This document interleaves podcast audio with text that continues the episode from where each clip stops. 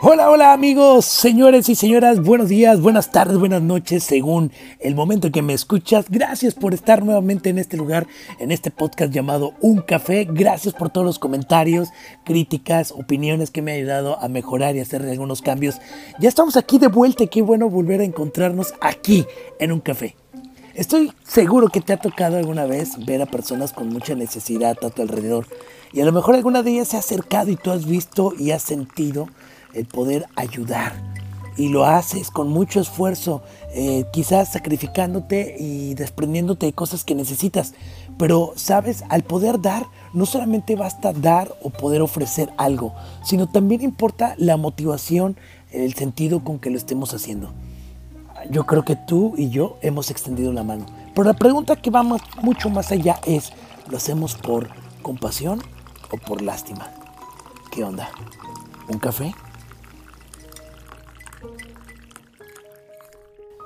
¿Es posible ser una persona generosa y aún así no tener compasión por los demás?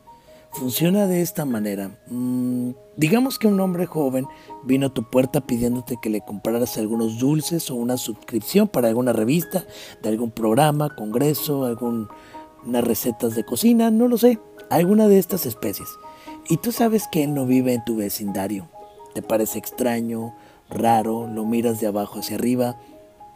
Alguien le ha dejado pasar por tu calle, tu vecindario, ¿no? Pero aunque si bien este joven tiene buenos modales y ha hecho obviamente un buen trabajo memorizando su pequeño discurso porque tira un buen rollo y trae su speech preparado para tipo Shark Tank, tienes tú todavía dudas. Te preguntas si en realidad deberías darle los 15 pesos por el dulce o por las revistas, pero tienes ese sentimiento que te impulsa a darlo por obligación o te sientes un poco culpable por haber despedido a otros antes que tocaron la puerta y que tú estabas viendo tu serie de Netflix y no quisiste pararte.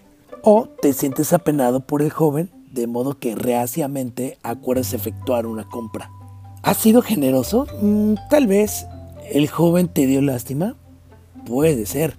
Pero hay una cosa que no has tenido y eso se llama compasión. Simplemente cuando das ya sea tu dinero o tu tiempo, no necesariamente significa que tienes compasión por otras personas. Nunca cometas el error de pensar que la generosidad y la compasión son la misma cosa. En todo caso, un espíritu generoso fluirá de tu compasión y no al revés.